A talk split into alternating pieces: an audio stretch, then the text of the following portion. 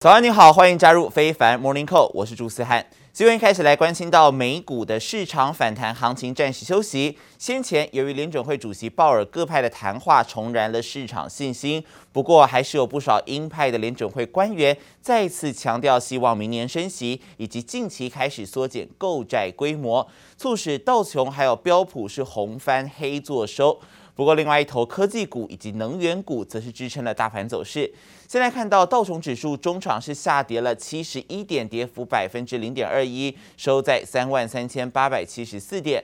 而至于标普 S M P 五百指数呢，则是小跌四点，跌幅百分之零点一一，收在四千两百四十一点。那么再来看到科技股的纳斯达克指数是再创收盘新高啊，小涨了十八点，涨幅百分之零点一三，收在一万四千两百七十一点。至于费城半导体晶片股的部分呢，则是上涨了十一点，涨幅百分之零点三七，收在三千一百九十七点。其中台积电 ADR 是在台股现货股价回升之后，也大涨了百分之一点五。Before the Fed can start raising rates, they're going to need to do what's called tapering, which is reduce the quantitative easing that they're doing every month. They're currently buying $120 billion worth of treasuries and mortgage-backed securities every month. So they're going to have to wind that down first. But it is possible that they're going to have to move as, as quickly as, as Q3 2023. As rates come back down, financials look less attractive. As rates go higher, they'll become more attractive. So based on our, our uh, expectations for how we think things will pay out, play out for the rest of the year, we do think in the next, you know, within the next few weeks to a couple months, now is a good time to be buying financials so that they'll outperform later on this year. 但在联准会官员态度上呢，今年具备投票资格的联邦储备银行亚特兰大分行执行长波斯蒂奇，他是预计在数个月之后就要进行缩减购债计划，并且预测二零二二年底之前升息，因为经济数据已经多次高于预期。而另外还有二零二二年同样有投票权的达拉斯联邦储备银行总裁卡普兰，他也同样是预计二零二二年升息，并且呼吁要更早开始量化宽松、缩减量化宽松的计划。这个消息才冲击到了美国股市，让道琼中场是下跌七十一点，凸显大盘的信心减弱。美国总统拜登四月底提出了大基建计划以来，已经过了快要两个月。周末一度传出参议院取得共识，提出规模比较小一点二兆元的方案，但是呢，白宫官员与参议员协商之后，共和党仍然对提高税收有意见，所以短时间之内恐怕难以取得共识。美国极端天气灾难频传，凸显美国基础建设确实老旧不堪。而且在刚传出基建法案有点进展，却突然又卡关。白宫官员与参议员周二协商不顺，还是没有共识。A lot of different options on pay fors on the table, and our view is there's a fundamental question right now. Uh, are uh, are, Dem are Republicans, uh, members of Congress, uh, do they believe that rich people should have to pay the taxes they owe? 最大问题还是经费来源。尽管拜登为了争取共和党支持，有意愿接受参议院两党共二十一位议员提出的新计划，把规模从原本四点三兆美元缩减至一点二兆美元左右，但透过征税筹措经费，还是过不了共和党的关。In fact, we've come together and identified pay fors, uh, okay. areas of common agreement, repurposing some unneeded COVID funds, mm-hmm. uh, revolving funds, which is the kind of stuff we've always used to pay for infrastructure, mm-hmm. uh, some public-private partnerships.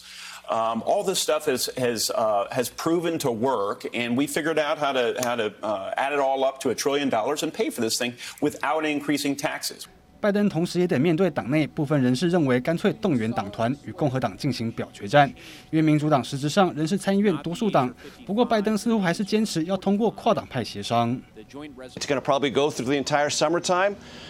Because everyone knows it's not imperative that it be done this summer, but the White House will continue to keep open the bipartisan lane. 白宫预计周三再跟同一批参议员会谈，也将与参议院多数党领袖舒默以及众议院议长佩洛西讨论如何往下推展。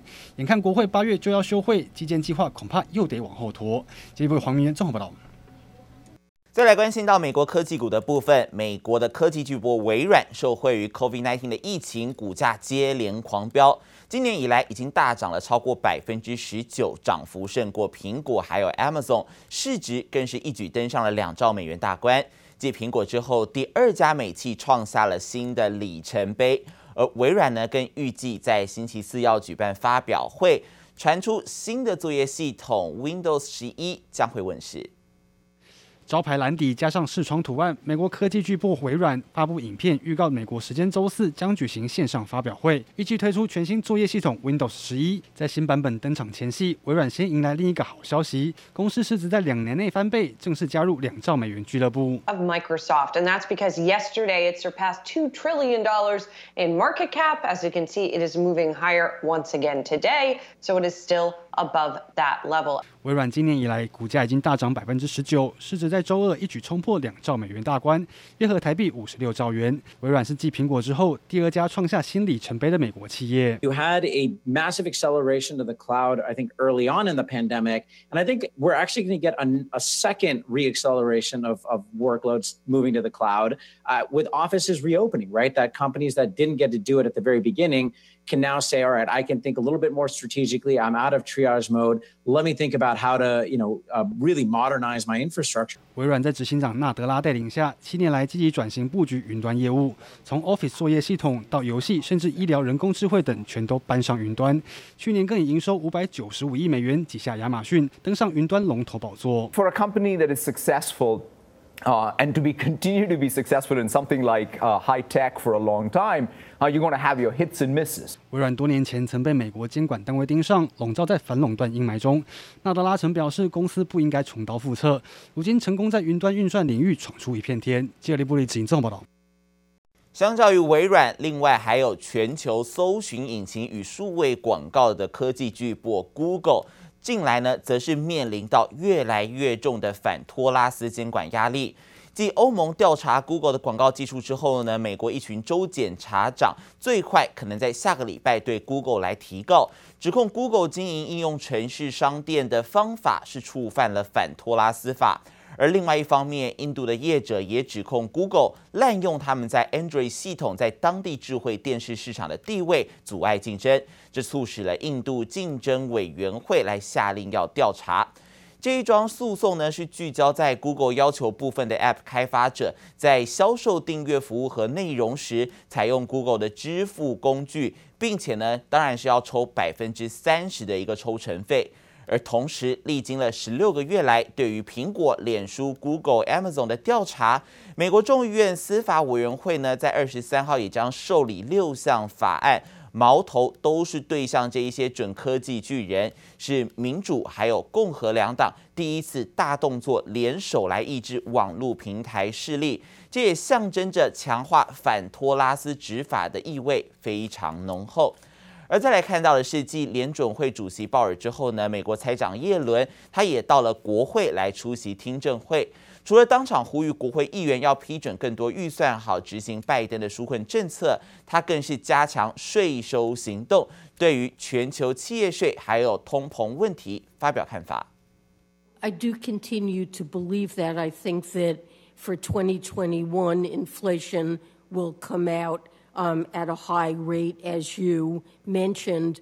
But remember that in the previous years, inflation was exceptionally low. And part of what's going on is that prices that fell dramatically um, when the pandemic hit the economy, airfares, hotel um, room rates, and the like, um, now that the economy is opening back up again, some of those prices are reverting toward more normal levels. The economy is growing successfully and creating jobs, and I believe that after the year is over, inflation rates will go back to normal. 耶伦表示，由于经济受到疫情的冲击，才会导致物价下滑。 而且呢，目前迎来美国经济的复苏，物价当然会出现正常的上涨状况。预计通膨会在今年过后呢就回落到正常的水平，要外界别过度担忧。而另外，叶伦先前争取到 G7 会员国同意支持百分之十五的最低全球企业税率之后，最新也在听证会上喊话，希望接下来随着 G20 将在十月份登场，将让 G20 的成员国都接受最低全球企业税，联手更多的国家来避免企业外逃。美国总统拜登他在对中国采取强硬姿态五个月之后，现在准备好要展开下一阶段的对陆政策，也就是互动。美国呢将会推动双方高层官员的会晤。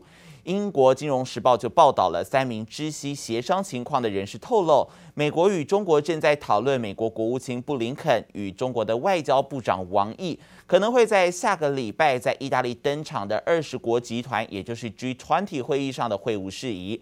不过，针对媒体报道，美中正讨论让布林肯还有王毅下周在 G20 的场合进行会谈这件事情，美国国务院的一名官员表示，目前并没有安排这样子的会面啊。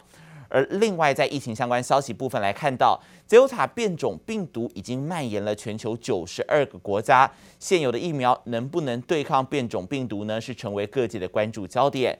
其中，AZ 也就是阿斯特捷利康的药厂，最新是在官网上公布了牛津大学的研究报告，指出完整接种两剂的 AZ 疫苗，对于 Delta 还有另外一种也源自于印度的卡法变种病毒，通通有效。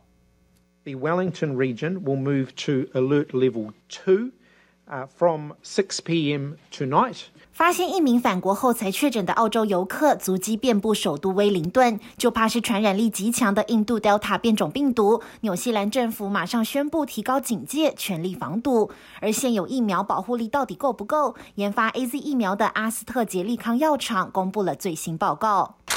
根据牛津大学研究，只要完整接种两剂 AZ 疫苗，就能有效对抗印度 Delta 变种病毒和另一种也源自印度的卡帕变种病毒，保护水准相当于 AZ 对英国 Alpha 变种的保护力。